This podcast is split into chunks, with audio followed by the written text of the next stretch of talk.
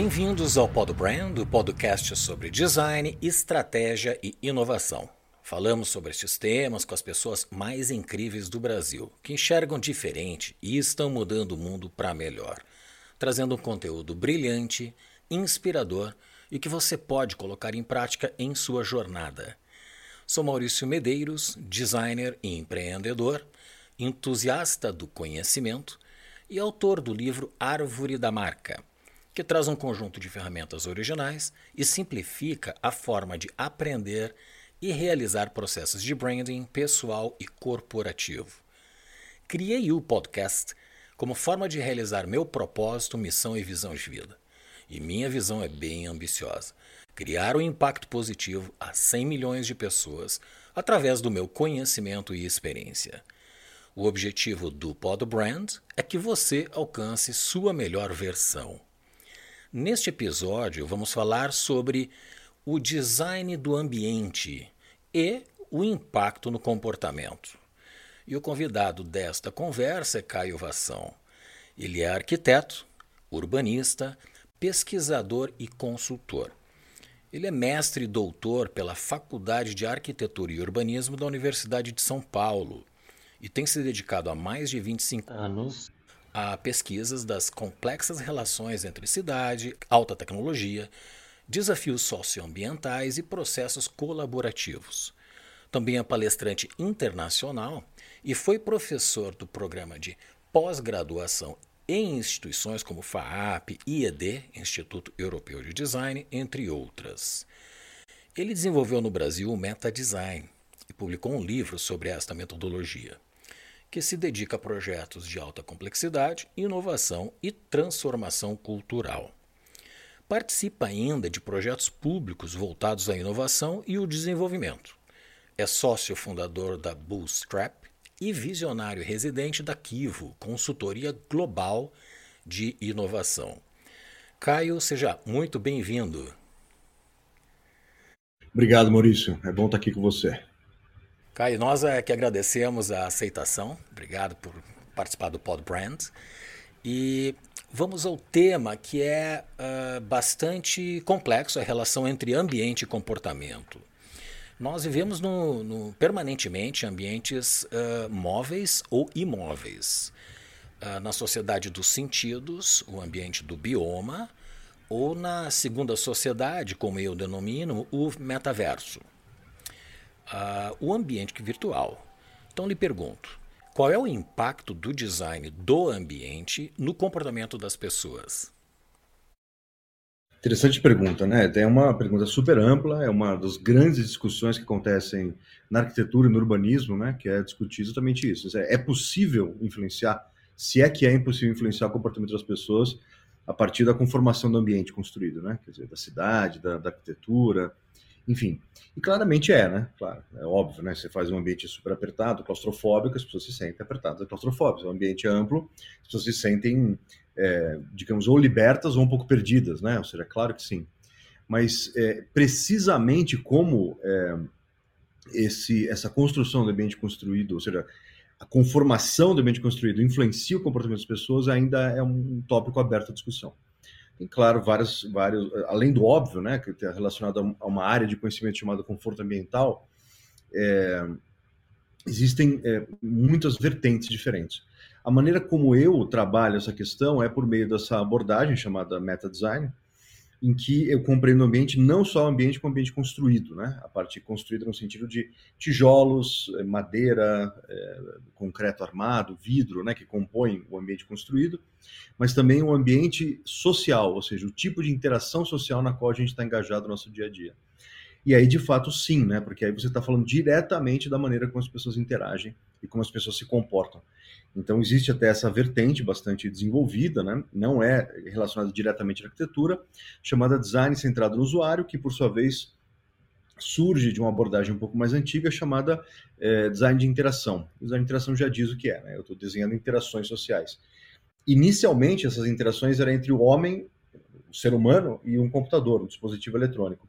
E essa ideia foi se expandindo para a ideia de qualquer interação social. Então, isso acaba se desdobrando no chamado design de serviço, que basicamente tenta descrever como pessoas vão interagir durante a prestação de um serviço qualquer, um serviço de saúde, serviço de alimentação, serviço de transporte ou qualquer outra forma de é, interação social.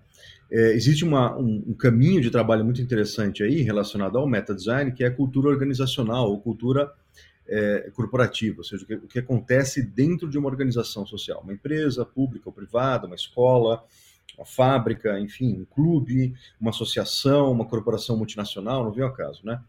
Existe uma organização social e as pessoas interagem naquela organização de uma certa maneira, independentemente do chamado ambiente construído. A gente está falando a respeito do ambiente social, do ambiente cultural nessa hora. São as práticas cotidianas, né? aquilo que a gente chama de fato de hábitos. Né? E aí, de fato, há uma relação entre hábitos e habitat, né? a maneira que a gente habita o mundo. E o que a gente vê hoje em dia é que é, uma série de abordagens andam vão se desenvolvendo nos últimos anos relacionados à transformação da cultura organizacional. Como é que a gente pode desenhar o processo da transformação dessa cultura? Tanto no sentido de ampliar a capacidade de interação social e sofisticar a interação social, é, em geral relacionada à ideia de colaboração, né? A gente pode colaborar, pode criar coisas interessantes pensando coletivamente, quanto é, relacionada à política da, da empresa, né? Ou seja, comportamentos que se acredita positivos ou comportamentos que se acredita negativos e por aí vai. Eu moro numa metrópole, morei por muitos anos em São Paulo, que também é uma mega cidade, e mas tem uma origem uh, interiorana. Né? Então eu nasci numa cidade muito pequena. E aí eu faço um paralelo de uma cidade que eu estive recentemente, que é Gramado, no Rio Grande do Sul. E quando a gente está entrando em Gramado, parece que o mundo se transforma. É uma cidade que é extremamente limpa, uma ambientação muito bem cuidada, as pessoas se comportam de outra maneira e até brinco que até bandido se comporta bem lá em Gramado. O ambiente influenciando as pessoas. Uh, lógico que é uma percepção empírica, tenho um estudo que, que ampare causa e efeito, mas uh, eu percebo essa diferença, as pessoas se arrumam melhor para estar lá.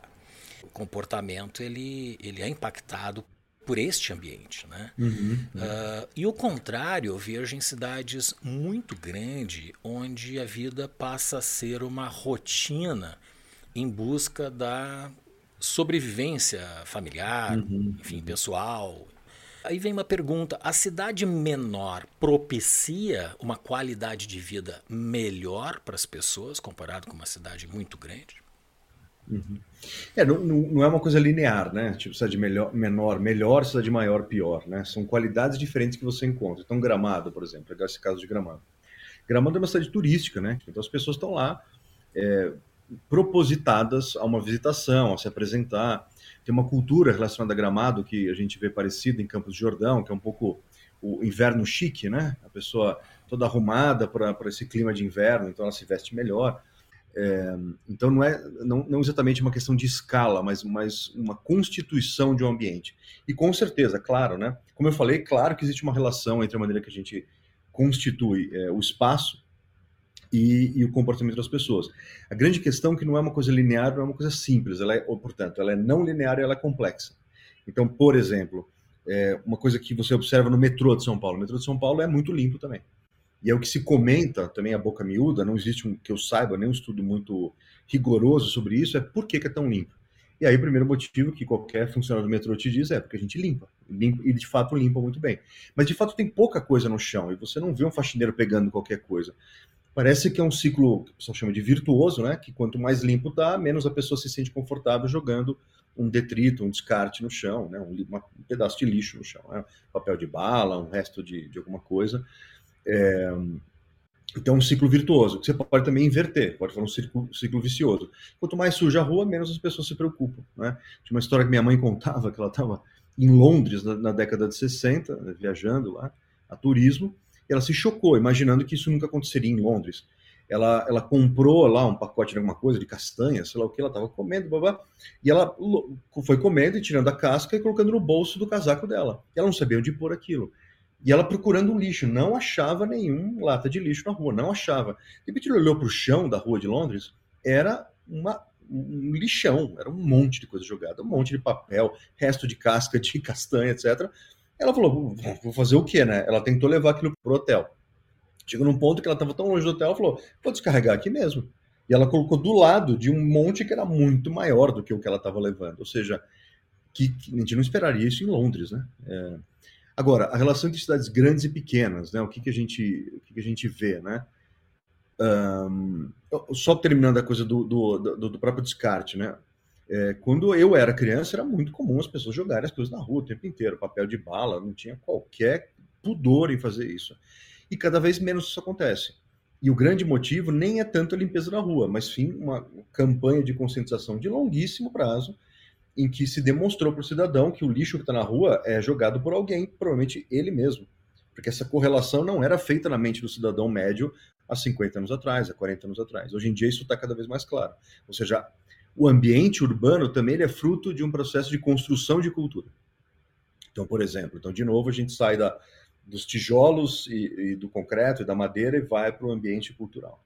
Mas voltando para a escala urbana, é, existe uma, uma, uma, sim, uma percepção da escala urbana e como é que isso influencia a qualidade de vida. Isso certamente existe uma correlação. Tem desde o básico, né, a relação de, de som e, e, e, digamos, o tumulto urbano de uma grande metrópole, que a gente é, e que e esse tumulto não está presente numa cidade pequena, nem o, o, ruído de uma grande metrópole, você vê totalmente silencioso. Também uma relação com a qualidade do ar, porque você não tem tanta fonte poluente. Uh, você também tem uma, uma proximidade das, é, da, dos chamados serviços ambientais, que são feitos pela própria natureza, como, como produção de oxigênio, limpeza do ar, é, filtragem do próprio ar, enfim.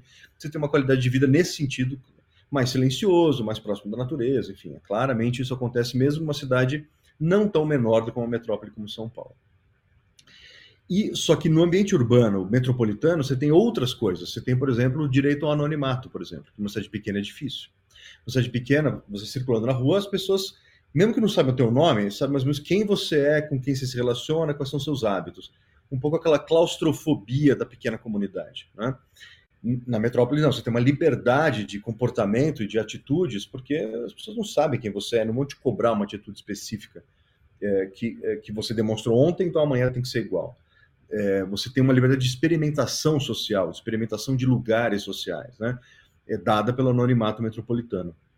Inversamente, na grande metrópole, você se sente um pouco perdido. Quem sou eu, né? Um processo quase que psicologicamente é, dissociativo, ligado, né? Esquizoidia ou talvez a esquizofrenia, em que a pessoa, bom, é, já que eu posso ser qualquer coisa, qualquer coisa eu sou. Então, existe uma dificuldade de estabelecer uma identidade relativamente estável, digamos assim, né? Estabelecer uma coisa estável é o pleonasmo, mas enfim, é isso. Já na cidade pequena, existe um convite a essa estabilização, ao chamado senso de pertença, uma, uma clareza um pouco maior do que numa grande metrópole. Então, na verdade, existe um jogo complexo aí entre grande cidade, pequena cidade, múltiplas influências diferentes, né? Tem a ver com limpeza, tem a ver com, com disponibilidade de participação de uma comunidade complexa ou numa sociedade mais simples, que é o caso de uma, de uma cidade pequena. Enfim, é uma coisa multifacetada, típico assunto que deve escrever doutorados em cima, interpretando isso. Né?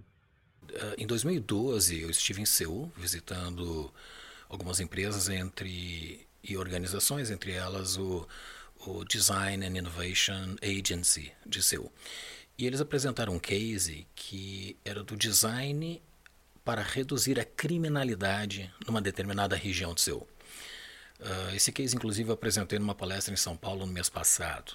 E houve um mapeamento daquela, daquele bairro e dividir em dois ambientes, onde envolveram a própria comunidade que participou desse processo uh, e, e, tiveram várias ações uh, sinalização, iluminação, uh, criaram hubs de contato da criminalidade, mais acidente de trânsito, ou necessidade de bombeiro, de ambulância, enfim, canalizava toda essa informação nestes hubs, com sinalização clara que destinavam as pessoas até lá, e isso diminuiu já nos primeiros uh, meses de, de projeto 40% a incidência. E já era pequena, obviamente. Seul tem, uma, tem um, um perfil diferente de uma cidade como São Paulo, por exemplo. A antropologia uh, é o estudo do ser humano nas vertentes biológicas, psíquicas, uh, e sociais e na sua relação com o meio ambiente.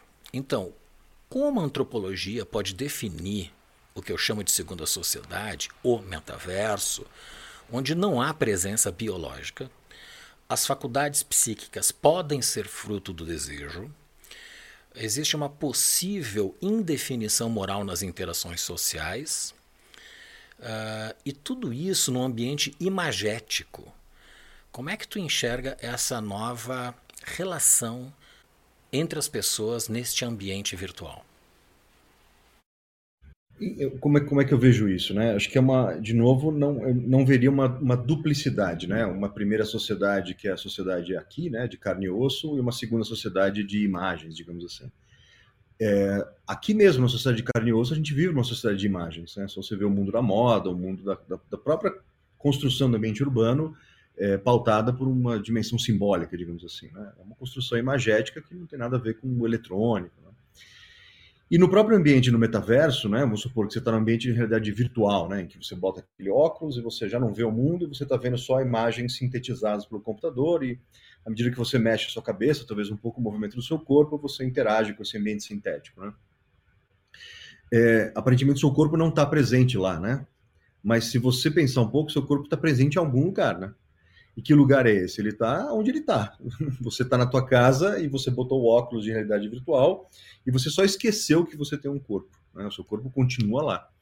E na verdade você esqueceu conscientemente, porque subconscientemente você continua lembrando que seu corpo está em algum outro lugar que não nesse ambiente simulado ou esse ambiente sintético que a gente poderia chamar de, do, do metaverso. Né? É, então não, eu, eu, não veria uma duplicidade, né? Eu veria, na verdade, uma sobreposição, pelo menos, né? No mínimo, uma sobreposição desses dois universos, né? Universo, digamos, de carne e osso, tijolos, vidro e madeira, e esse outro universo de eh, imagens, sons sintetizados pelo computador. Mas na prática, não são dois, são muito mais do que dois, são múltiplos universos diferentes, por isso que a gente chama muito de fala-se muito de pluriverso na antropologia, especialmente influenciados pelas culturas amazônicas, as culturas chamadas selvagens ou tribais, que são capazes de conceber a ideia de que a gente não está num universo, a gente está imerso num multiverso. Depende do ponto de vista que você olha, você vê as coisas de uma maneira diferente. Um, essa, essa situação que a gente vive hoje, né, dessa muita evidência dada para esse conceito, que não é novo, né, o conceito do metaverso, essa evidência dada para esse, esse, esse, conceito convida a gente a pensar de maneira dupla, né? O mundo de carne e osso e o mundo de imagens. Mas é, é mais fácil entender como, um, de fato, um pluriverso, plural, universo plural, em que você tenha mundo de carne e osso, o mundo de imagens sobrepostos, e aí você olha é, para um goggle, né, uma, um óculos de realidade virtual, e você tira aquele goggle, você põe de volta, ou seja, é, não é tão não é tão duplo assim, né? Como que a gente pode entender do ponto de vista da cultura? Ou seja, se for de antropologia, fundamentalmente a, antropologia estuda a cultura, né? Ou seja, como é que as pessoas pensam, ponderam, uh, criam modelos mentais de entendimento, que a gente pode chamar de cosmologia, enfim, o jeito que a gente entende as coisas, né? É, e o jeito que a gente opera na sociedade, né? Vive a partir desse hábito que eu estava comentando mais cedo, né? Uh, a antropologia diz, diria a seguinte coisa: é, é, existe uma nessa sobreposição de situações, né? Eu estou aqui sem o óculos de realidade virtual, estou vendo aqui meu ambiente de carne e osso, né? Aí eu boto o óculos, algo acontece, aí eu tiro e volto para cá. Nessa oscilação é que a gente vai criando a cultura, e não uma cultura estanque do, do, do metaverso e uma cultura estanque da, da, do, do universo de carne e osso. Existe uma sobreposição, uma oscilação entre várias situações diferentes nesse amálgama, nessa sobreposição, vai surgindo o que a gente chama de cultura. Então, o que a gente poderia dizer do impacto do metaverso na nossa, no, futuro, talvez a gente comece a observar como é que a, a, cultura, de maneira geral, vai se transformando. Ou a cultura de grupos sociais específicos que interagem de maneira relativamente recorrente para a gente poder entender qual é esse impacto. Né? É, não, não me parece tão duplo. Acho interessante comentar também o exemplo que você deu do CU e a, a redução da criminalidade a partir de, de, uma série de intervenções no ambiente urbano, né? A criminalidade é um problema multifacetado também, né? O aspecto, qualquer antropólogo vai dizer para você, o problema fundamental da criminalidade é a desigualdade social. Né? Não é por que, que existe criminalidade? Porque existem pessoas com dificuldades, essas pessoas, em, em momentos de desespero, assumem um comportamento que a gente chama de criminal, né? É, raras vezes o criminoso é um cara que é, é, nasce ungido pelo demônio né, e quer fazer a maldade para os outros. Isso aqui é um dos grandes mitos do mundo contemporâneo que tenta varrer o problema da criminalidade para outro lugar qualquer, o problema da desigualdade social para outro lugar qualquer. Você distingue as duas coisas quando elas são intrinsecamente conectadas. É, então, é, esse é o primeiro ponto. Né? O segundo ponto é que a criminalidade também está muito relacionada ao abandono do espaço público. Isso é uma, uma discussão já longa, conhecida em urbanismo, que se fala muito a respeito do esvaziamento do espaço público. Então, por que é que as, as ruas são perigosas? A rua não é perigosa de nascença, né? Rua é algo perigoso acabou. Não, a rua é perigosa porque lá é o lugar da oportunidade de uma, de uma violência. Ou seja, a violência é, é, é mais propícia a acontecer na rua. E por quê? Porque ela está abandonada, porque não tem ninguém na rua. O espaço público foi abandonado, né? poucas pessoas estão lá. Isso nem sempre foi verdade. E aí a gente pode fazer um paralelo, ainda hoje em dia, com cidades do interior, cidades menores, onde a rua continua sendo um espaço bastante ocupado pela sociedade. E aí, de novo, a criminalidade não acontece da maneira como acontece numa grande metrópole, quando às duas da manhã, sendo na rua, não tem nada, nem, nem alma viva, ou seja, está super exposto ali. E, e, por que, que o espaço público foi abandonado? Porque isso é, é, é um dos ciclos viciosos das grandes metrópoles. Né? Você diminui a importância do espaço público, aumentando a importância do espaço privado, do espaço de interior, né? É, e nesse, nessa diminuição do espaço público, as pessoas passam a ir menos, a situação fica menos convidativa, menos interessante, porque tem menos gente para interagir no espaço público, e elas vão menos, e elas ficam menos interessantes, aí chega uma hora que aquilo fica abandonado. Junto a isso, você tem circulando pelas ruas monstros gigantes de duas toneladas andando para lá e para cá, que se você não prestar atenção bem neles, você morre triturado por eles. Esses, esses monstros são os carros, os automóveis. Ou seja, os automóveis contribuem decisivamente para esse esvaziamento do espaço público, porque fica um espaço perigoso. Você não pode sair andando na rua. Ah, mas antigamente também tinham carruagens, tinham cavalos. Era exceção, uma parte do tempo na rua tinha pedestre. Cavalos e carruagens eram, eram poucos, né? Essa explosão da mobilidade sobre rodas é uma coisa que veio a partir da, da, da motorização dos veículos, né? Uh, e aí você banaliza isso nas grandes metrópoles e, e, de fato, a rua é um lugar perigoso. Então, as, as medidas para você incrementar a qualidade de vida nas cidades, por exemplo, uma delas seria reduzir a criminalidade, também é uma solução multifacetada. Tem uma solução que tem nada a ver com dizendo ambiente urbano, mas tem a ver com, com política pública, gestão da coisa pública, que é, é um esforço consciente e direcionado para redução de desigualdade. Isso é uma primeira ação, que tem nada a ver com urbanismo, em tese. Né? Claro que tem, teria correlação até por outro lado, né? que tipo de ambiente que eu, urbano que eu forneço ou crio condições para existir para essa para esse esse cara que potencialmente vira um, um criminoso, né? A densidade populacional e arquitetônica das metrópoles uh, tem relação com o aumento das doenças mentais? Pois é, isso é, é outro, outra discussão ampla, aberta, é, é pouco conclusivo o tipo de evidência que tem para isso. Também fala-se muito de uma correlação de verticalidade com o aumento da, de doenças de maneira geral, não só mentais. Quanto mais alto você mora num prédio, ou seja, andares cada vez mais altos, mais visitas você fará ao hospital. Não se sabe muito bem qual é a correlação. As, as pessoas ficam mais doentes, do tipo gripe, resfriado, enfim, é, é, mal, mal-estares de toda a natureza que vão aparecendo em pessoas que moram em andares mais altos. Por que não se sabe? Não, existe, não se sabe explicar a correlação fisiológica, biológica para isso acontecer. A densidade populacional nas grandes cidades pode contribuir para os, para os problemas mentais? Com certeza, né? A gente... É, uma das características das grandes metrópoles, é, que justamente é o anonimato, e também a perda de um senso de pertença a uma comunidade ou a um, um grupo social cria aquilo que tem é, que é uma, uma, uma situação estudada em muitas áreas diferentes, na sociologia, na economia, na, na, na ciência política e na psicologia, chamada alienação. E o que, que é alienação? Alienação é você não sentir pertencente nem, per, nem parte de nada. Então você você, ah, os objetos à sua volta não são seus, você não participa, você não é de um coletivo, você não pertence a um coletivo. Então, é, e as doenças relacionadas a isso são as doenças chamadas dissociativas, né? Ou seja, esquizoidia, esquizofrenia, você encontra de fato é, é, esse aumento. E existe uma correlação também essas, essas, essas patologias ao uso de mídias eletrônicas, porque elas, é, especialmente nessa explosão do uso da internet, das mídias sociais, porque você também começa a criar os duplos vínculos. Né? O duplo vínculo é quando você explicita uma conexão aqui e você explicita outra conexão oposta, uma explícita e a outra não é tão explícita. Então, por exemplo, mamãe diz que te ama, é um caso clássico dado pelo Bateson, que é o cara que criou a teoria do duplo vínculo, e fala mamãe diz que te ama e depois te abandona porque vai trabalhar todo dia. Sei lá, declara que te odeia de maneira secreta, digamos assim. E aquilo gera uma, uma dissociação interna que pode levar à esquizofrenia. A não ser que haja uma meta-discussão, um convite a uma discussão mais ampla. Uma das características do meta-design é propor a tal da meta-discussão, ou seja, o que está havendo? O que está havendo na sociedade? O que está havendo na cidade? Que tipo de cidade queremos? Que tipo de coletividade a gente gostaria de ter na cidade? Uh, e o meta-design é uma das, das é, pode ser usado para organizar processos colaborativos de grande escala, para transformar a maneira que a gente constrói o ambiente urbano.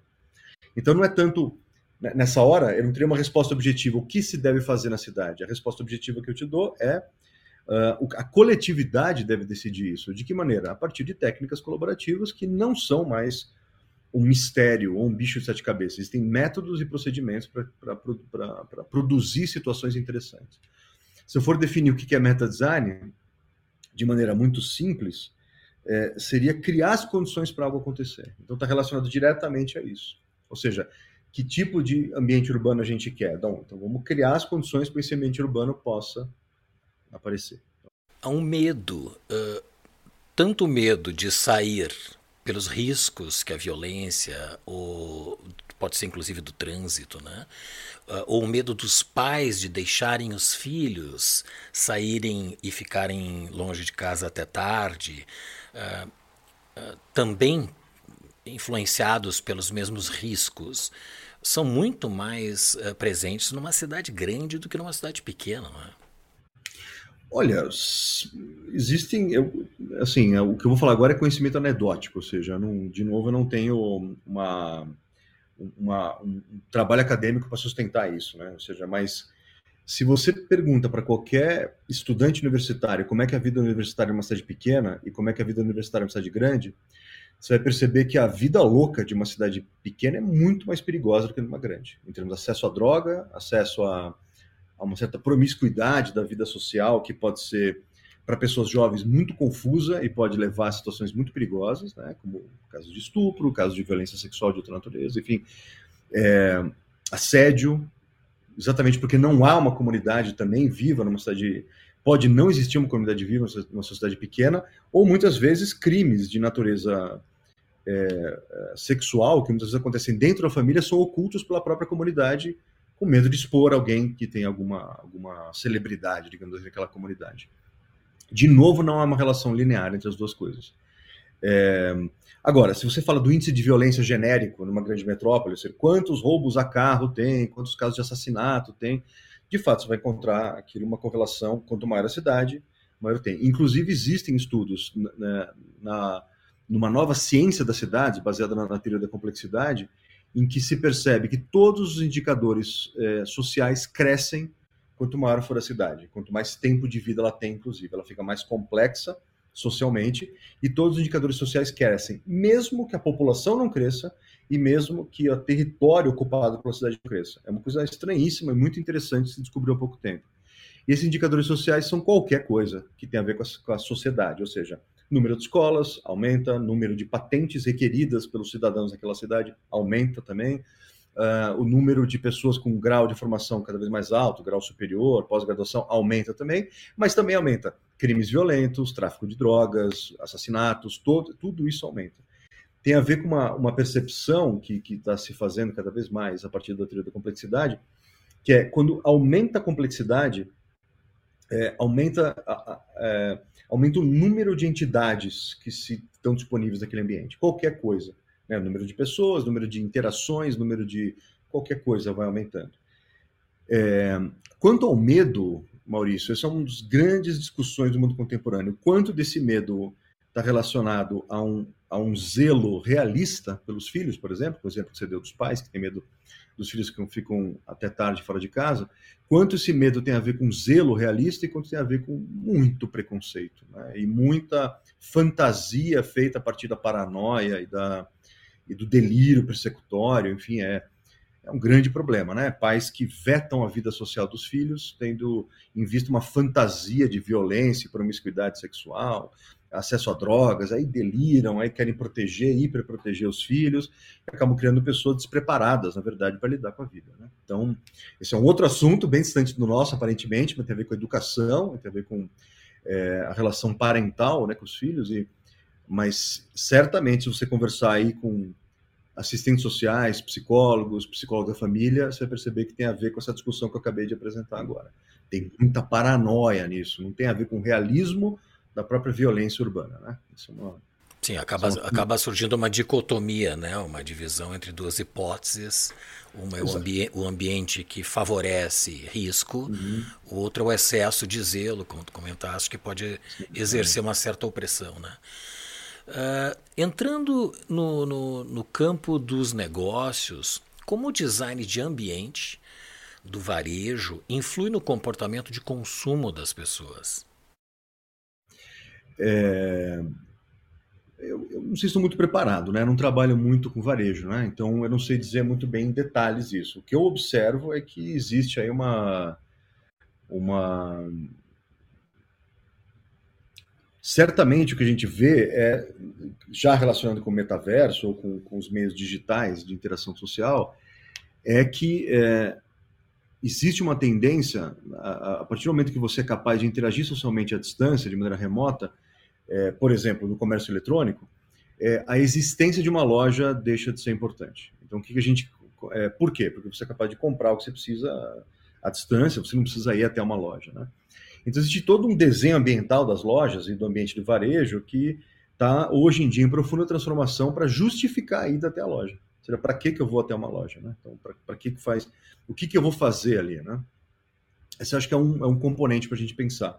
O segundo é pensar um pouquinho como que é, é, esse design de, de, do, do, varejo induz a compra, né? Ou seja, existe todo um, um desenho, do, da, isso é uma coisa conhecida, né? Tanto no, no, desenho de lojas isoladamente, quanto no desenho de, de centros comerciais, como shopping centers, em que você induz a uma certa trajetória dentro do ambiente para induzir a, a, observação dos produtos disponíveis e você passear, né? Existe toda uma todo uma, um, um, setor da discussão teórica aí relacionando a, a um, um, movimento artístico da, da, década de 50, que é o situacionismo, e uma das técnicas que o situacionismo propôs para compreender o ambiente urbano chamada psicogeografia, e a maneira que a psicogeografia estruturava o entendimento do ambiente urbano. Né? Uh, e o que se percebe é que a partir da década de 70, em algum momento, não se sabe exatamente quando, quem fazia projetos de shopping centers se apropria da psicogeografia e começa a utilizar para desenhar os shopping centers, que basicamente é desenhar um trajeto e modelar a percepção desse consumidor à medida que ele passeia pelo shopping. E é um problema grave, né? Porque o shopping center ele cumpre uma tarefa social de maneira muito muito precária e muito problemática. E a tarefa social é convívio. Né? A sociedade precisa existir. E para ela poder existir, é, as pessoas procuram convívio. Elas encontravam nas cidades esse convívio no espaço público. Então, quando você favorece o espaço privado, por exemplo, na construção de shopping center, a pessoa procura no shopping center aquilo que ela encontraria na praça, na cidade, na, na rua principal da cidade, que é o convívio, é o encontro, é essa vida, como os, os, antropólogos urbanos chamam, essa vida nervosa da cidade, né? Essa vida que nos estimula no nosso sistema nervoso, né? É, encontra isso no shopping. Só que no shopping você não tem a cidade, porque o shopping não é um espaço público, é um espaço privado. Sendo privado, você não está ali como cidadão, você está ali como consumidor. E aí existe uma redução do seu papel social, que o papel social é, de um ser humano numa cidade é ser cidadão, ou seja, você tem acesso a uma série de, uh, de modos de atuar na sociedade que dentro do shopping center você não tem. É, tanto que você vê aí um processo de segregação social, como por exemplo na proibição do rolezinho. Você lembra daquele, daquela polêmica de uns 10 ou 12 anos atrás, quando um grupo de jovens de periferia resolveu ir no shopping chique da região central de São Paulo. E aí foram, claramente, eles eram pessoas que destoavam das pessoas que estavam dentro daquele shopping, e, e a, a, os seguranças do shopping tentaram impedir a entrada deles, o que seria uma infração direta aos direitos humanos. Né? Direito, porque o shopping ele é um espaço privado, mas ele é, você não pode proibir uma pessoa de entrar no espaço privado se ele for de acesso público, a não ser que exista algum perigo real, alguma coisa. Ou seja, era claramente uma expressão de segregação social, preconceito e, enfim, né? racismo. Então, um problema grave, classismo e racismo, né? Ou seja, o espaço, quando a gente pensa na cidade, o ambiente de varejo, ele é um ambiente que nos convida a ser menos do que a gente é. Né? Eles nos convidam a ser, em vez de cidadãos, ser consumidores. E tudo bem que a economia precisa rodar, né? faz, faz, faz parte da vida, mas seria muito interessante o contrário, né? que as pessoas, é, sendo cidadãos, também pudessem ser consumidores. Então, elas não seriam cerceadas para ser consumidores, elas poderiam, sendo cidadãos, também serem consumidores. É, e não o contrário, né? Consumidores e eventualmente cidadão, que é o que a gente vive hoje em dia. É, me permite um contraponto. Eu consegui identificar muito bem a diferença entre o comércio eletrônico e o físico, porque no eletrônico, basicamente, a gente atende duas dimensões que a gente trata no brand, no design estratégico, que é forma e função. Compra-se um produto desejado por sua estética, por suas características e também por sua função, e aquele processo é simplesmente um processo de compra e venda, é uma aquisição. No entanto, no varejo físico, existem outras duas dimensões que são mais difíceis de ser entregues no digital, que é a experiência e, por fim, o mais relevante, o significado. Uh, a experiência pode se dar em todos os sentidos, desde o aroma percebido naquele ambiente, uh, a sensação de bem-estar, de prazer. Uh, a questão do significado é quanto aquela relação te trouxe mais talvez empoderamento, uh, dependendo da circunstância, uh, os, uh, recompensa que se possa ter a partir daquela aquisição, independente do que for, pode ser uma bolsa para uma mulher, pode ser um carro esportivo para um homem, pode ser, enfim, qualquer coisa, independente do valor. Né? Ou um sorvete para uma criança, né? Uh, num dia muito quente. Isso pode uh, provocar sensações que à distância não seriam possíveis. Uh, e um outro fator que eu venho estudando e percebendo, observando, que todas as pessoas a qualquer instante estão ou consumindo ou ofertando algo a ser consumido. E isso começou quando eu fui para a escola porque a, os professores estavam ofertando conhecimento e eu estava consumindo aquele conhecimento. Mas a, a, o consumo ele é presente na natureza do homem, né? Uh, então eu não, eu, não, eu não consigo enxergar que todo ambiente de consumo tenha uma desumanização das relações. Uh, por exemplo, café. Né? O café se tornou uma iguaria, né? Uh, de consumo e, e, e gera, para algumas pessoas, uh, momento de uma certa reflexão, introspecção e tudo mais. E as cafeterias investiram muito pesado nos ambientes, na arquitetura, nas sensações, né, de todos os, os, os multissentidos sensoriais que podem ser expressos naquele momento. O aroma, por exemplo, é, é talvez o, o primeiro a ser percebido antes mesmo de chegar na cafeteria. Isso tudo são sensações que, no meu entender, são muito mais agregadoras do que desagregadoras. E é um, um, um processo de consumo que, que, se exerce nessa jornada de prazer. Né? Então, eu acho que existe um balanceamento que depende da circunstância. Né? Eu acho que não é exatamente um contraponto que você fez, né? No sentido do. O, o, é, essa transformação do espaço de varejo que eu comentei mais cedo é exatamente nesse sentido, né? Ou seja, para que, serve uma loja física? Serve exatamente para criar esse tipo de experiência. Senão não tem por que ela existir. Então, por exemplo, se eu já conheço o produto, eu não preciso provar ele de novo. Se seja um sorvete, por exemplo, eu já sei qual é, eu posso pedir ele, ou posso pedir, passar na frente e pegar, por exemplo. Não preciso passar pela experiência, né? É, agora, por outro lado, eu quero experienciar. Eu talvez eu não, sei, eu não saiba que eu quero comprar, então eu vou no lugar e experimento aquilo. Agora, o que acontece numa escola, Maurício, não é a oferta, a venda de conhecimento o consumo de conhecimento. Uma escola é produção de conhecimento. Quem produz conhecimento é o aprendiz. O professor facilita ou propicia essa construção que acontece na cabeça do aprendiz. é, não se aplica, até do ponto de vista jurídico, o termo consumo dentro de uma escola. Né? É, e, é, e, e, quando eu falei a respeito de, da, de, do, de uma redução do papel do cidadão ao do consumidor, tudo esse pacote inteiro é humano. O ser humano é consumidor, também é cidadão, ele também é um monte de outras coisas que eu nem citei aqui agora, coisa que a gente poderia passar horas falando aqui. Então, em nenhum momento eu falei de desumanização, eu falei de perda da capacidade de ser cidadão. Porque o cidadão tem uma autonomia de ir e vir e de fazer que o consumidor não tem. Consumidor é um cara que está sujeito a uma relação comercial. E, e, não, não podemos reduzir a sociedade a trocas comerciais. Mas, mas esse aí... cidadão ele não tem a escolha, o poder do arbítrio para definir se vai consumir ou não? Sim, mas isso ainda é consumo. Ele está consumindo a partir de um cardápio dado. Né? Ele, o cidadão é muito mais do que isso. O cidadão pode construir o cardápio, por exemplo. O cidadão pode recusar consumo. Não, não vou comprar nada. E é o que ocorre, vou, né? É, ocorre em muitos lugares. Mas é importante a gente entender que existe uma redução. É, é, e é um problema urbano. A redução da cidade a um espaço comercial, que, é, que existe algumas vertentes de entendimento da cidade como isso, é a perda de uma dimensão muito rica do convívio humano. Fala-se até, até, na própria educação, né? A educação, ela forma de fato um, um, um ente social ou está formando um consumidor, um trabalhador? São, são, caminhos educacionais muito diferentes. E é um problema histórico isso.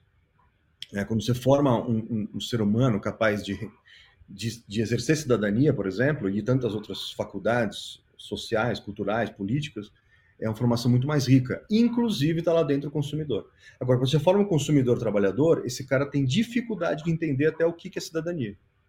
É, é, é um conceito abstrato demais, porque ele, ele, não foi habituado a trabalhar com isso desde cedo. Então chega numa situação política, como a gente vê hoje em dia no mundo. Né? É, eu só levantei essa questão também porque você trouxe a questão do varejo, que não é Sim. uma área espe especialidade minha, mas aí tem a questão do consumo, que é um problemão. Né? Então... Você mencionou sobre o meta design uh, e aí eu lhe pergunto quais são os, as entregas que o meta design pode trazer para soluções da questão do ambiente e relação ao comportamento das pessoas. O meta design está muito mais preocupado com o processo e não com o produto. Então não tem exatamente uma entrega específica. A entrega pode ser inclusive é, é, é, é, concebida, ou seja, você concebe o que você vai entregar num processo é, como parte, parte desse próprio processo. Então, por exemplo, se você pergunta qual é a entrega de design de produtos, por exemplo, é a especificação técnica de fabricação de produto. Desenho técnico, a descrição para poder ser fabricado numa fábrica, por aí vai. Você pergunta qual é a entrega de, do, do, design de serviço, é a descrição técnica de uma jornada do usuário, onde é que acontecem as interações, por aí vai. Qual é a entrega do meta design? Pode ser tudo isso, porque o meta design, conceitualmente, ele é um guarda-chuva conceitual, onde você pode pendurar qualquer prática de design. Depende do que você vai fazer. Inclusive práticas que não foram definidas ainda, que são específicas para aquele contexto de atuação específica do meta design. Né? Então, não há uma entrega específica. No entanto, me contradizendo, mas entrando numa discussão complexa, uma das, um dos produtos possíveis do meta design é, é o chamado mapa de ecossistema, que é o quê? toda qualquer empresa, toda qualquer organização, pública, privada, grande ou pequena, ela opera no ecossistema. E o que é o ecossistema? É, tem o um ecossistema natural, digamos assim, né? ou seja, toda a composição planetária de seres vivos que compõem esse ambiente que a gente vive no planeta. Essa noção mais ampla e aberta da palavra ecossistema. Mas quando a gente vai especificando isso e tentando entrar em contextos específicos, biomas específicos, por exemplo, né, o bioma amazônico, o bioma do Cerrado aqui no Brasil, né, o bioma da Caatinga, o bioma da, da, da, Serra do Mar, na região sudeste, por aí vai no bioma, você começa a fazer recortes, e você não está vendo mais o planeta, está vendo um pedaço. Você pode ir mais dentro ainda, você pode entrar numa cidade e falar a respeito desse ecossistema urbano, a maneira como ele se organiza. Você pode entrar mais no detalhe ainda, quando você entra dentro de uma organização, uma empresa privada, por exemplo, e como é que ela opera como ecossistema. Ou então ela dentro de uma economia. E por que esse eco, eco, eco, essa palavra, ecossistema, ecologia e por aí vai? É que tem a ver com a palavra oikos, no grego, significa casa. É, e uma das coisas que o metadesign faz é a gente perceber até onde vai a nossa casa. Nossa casa não é só o nosso domicílio, né? A nossa casa é o ambiente que a gente vive se você compreender que além do muro da sua casa, além da, da porta da frente do seu apartamento, tem um mundo do qual você participa também, você percebe que a sua casa é muito maior. Então, quando você vai gerir essa casa, no grego é nomos, né, gestão, então oikonomos. Economia. Quando você vai estudar essa casa, como o biólogo faz, por exemplo, estudar a casa planetária, onde todos os seres vivos vivem, aqui nesse planeta pelo menos, a gente chama de oicologos. Logos é estudo, né? estudo sistemático. Ecologia. Ou então, quando você está falando a respeito do artefato, ou talvez do conjunto de seres vivos, você fala do sistema, ou então o ecossistema, ecossistema. E o que, que permite um mapa de ecossistema, especialmente umas ferramentas mais recorrentes no meta-design, quando a gente trabalha com meta-design? É você entender onde você está, basicamente é isso. Onde é que você está? A gente acha que sabe, né? Eu estou em São Paulo, sentado na minha casa. Não, mas num mapa de relações, na teia de relações ecossistêmicas, das quais você faz parte, na qual você está imerso, onde você está? Com quem você se relaciona? Quais são os seus gargalos de relacionamento? Onde estão os relacionamentos comerciais? Onde estão os relacionamentos políticos, relacionamentos sociais, relacionamentos estéticos, relacionamentos de poder, relacionamentos de desejo, relacionamentos de desprezo e afastamento, porque a gente sente muitas coisas, né? É, onde é que você está nessa relação? E com quem você se relaciona? Né? E desenhar um mapa de ecossistema é uma coisa muito poderosa para você se localizar. Onde é que eu estou? Né? Então, isso é, não é exatamente uma entrega, né? porque não, não um produto ser entregue no final, mas é uma ferramenta para poder navegar melhor nesse processo do meta design. Quanto a outras entregas, qualquer entrega imaginável no projeto pode ser uma entrega de meta design. Um projeto urbanístico, política pública, qualquer coisa factível, qualquer artefato pode ser um fruto de objeto, perdão, um objeto de projeto. Portanto, o meta design pode olhar para isso. Uma das contribuições do meta design, que é muito interessante, é quando você combina entregas ou objetos de setores tradicionalmente diferentes. Você pega elementos do design de serviço, elementos do urbanismo e você combina. Elementos da experiência do usuário, elementos da, da, da política pública e você combina. Isso é, é, muito interessante que pode surgir a partir daí. Bem sofisticado, bem Serve como um catalisador, né? Serve, até para você fazer coisas que não eram possíveis nesses setores separados. Né?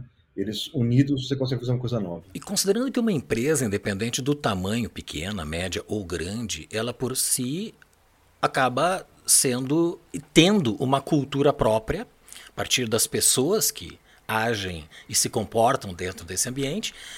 Uh, e aí eu me pergunto, o meta-design como pensamento sistêmico, ele também se permite a aplicação dentro de uma empresa para que ela então possa ter uma melhor relação com as pessoas que convivem a partir da dela ou que ela pode servir, enfim, a sociedade de modo geral? Claro, claro, exa exatamente. Essa é uma das áreas de aplicação mais recorrentes no metadesign, que é quando a gente trabalha com a chamada cultura organizacional via metadesign, a gente está exatamente é, é, preocupado com isso. Ou seja, qual é a cultura interna daquela empresa, o que está operando ali dentro, e qual a, como é que ela interfere numa cultura urbana, numa cultura social que está além dela, né? como é que ela, ela causa essas interferências. O próprio mapa do ecossistema ajuda a entender isso essas relações. Onde é que eu estou, para onde eu vou, o que eu quero fazer. Vamos um, um cotô, um covô, o que está acontecendo, né? É, e a, é, do ponto de vista da escala das empresas, uma empresa pode ser minúscula, pode ser, pode ser um profissional isolado, né? Eu presa, né? Eu, isso pode, pode operar. Ou então uma, uma, uma, uma grande corporação multinacional pode ser aplicada. As aplicações de meta design que a gente tem feito, elas estão relacionadas a é, são projetos independentes da escala o meta-design ele tem impacto maior quanto maior você vê o sistema. Quanto maior o ecossistema que você olha, mais fácil é você perceber o valor que ele te traz.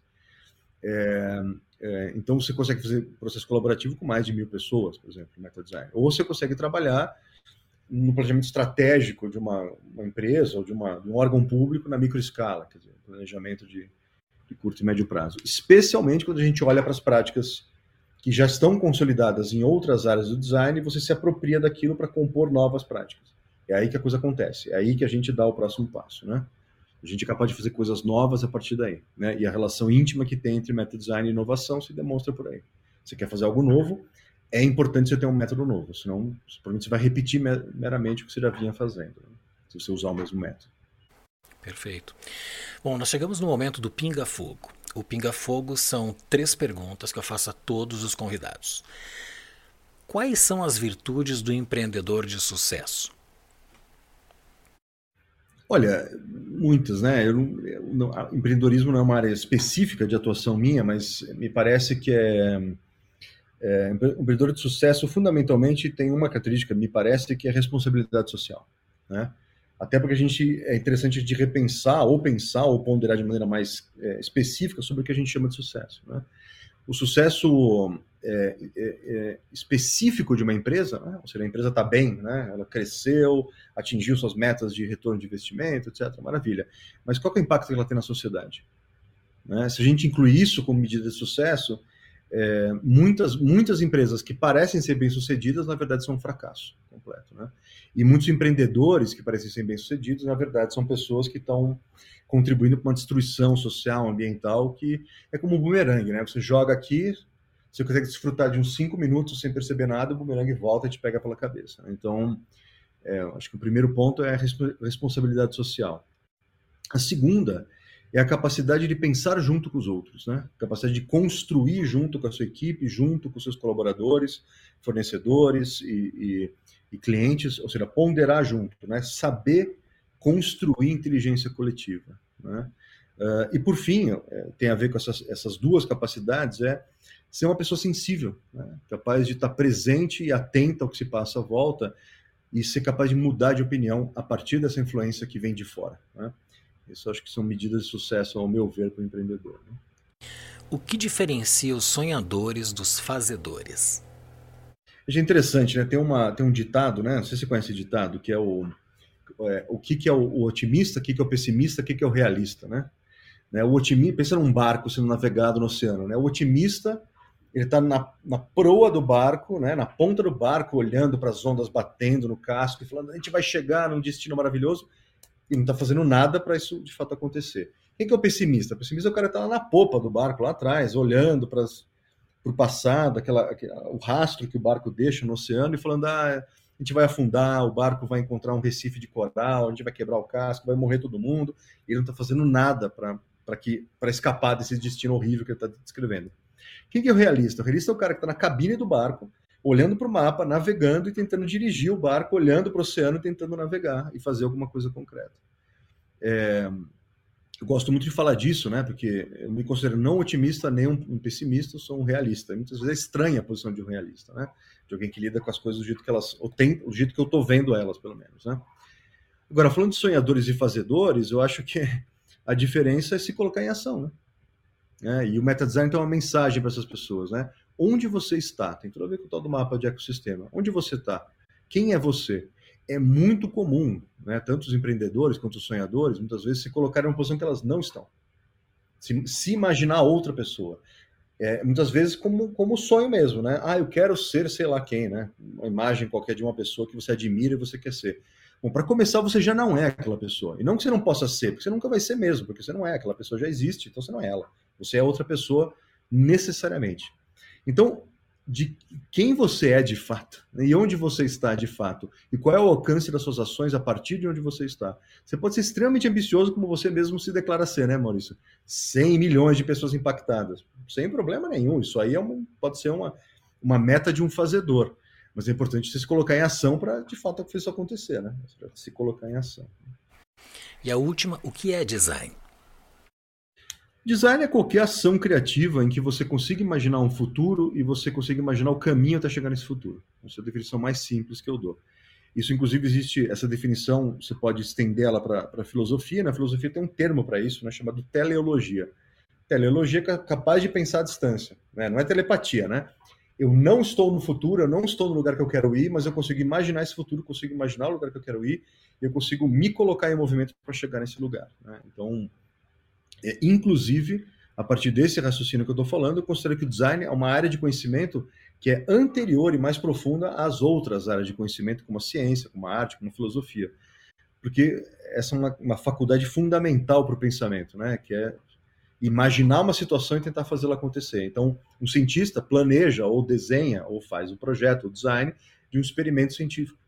Um filósofo faz, faz um projeto filosófico, ele quer construir um edifício, um, uma série de conceitos filosóficos que é uma linha de raciocínio, né? uma, uma, uma escola de filosofia, por exemplo. Né? Então, tem tantas diferenças, não vou citar nenhuma.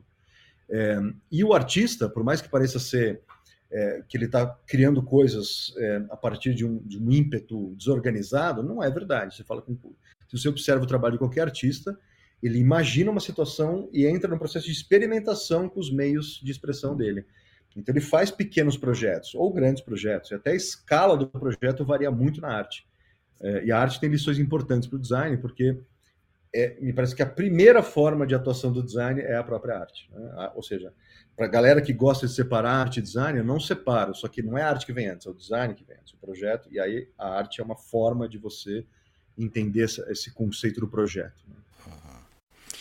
Bom, Caio, nós chegamos ao final, eu tenho certeza, essa conversa ela tem espaço para vários episódios, né? Uhum. Ela deixa mais questionamentos do que respostas, é, o que é muito positivo, porque nos torna mais reflexivos, né? Eu gostaria ainda, eh, por final, que tu indicasse um ou mais livros que ajude os empreendedores a alcançarem a sua melhor versão e se despedisse do Podbrand. Maravilha.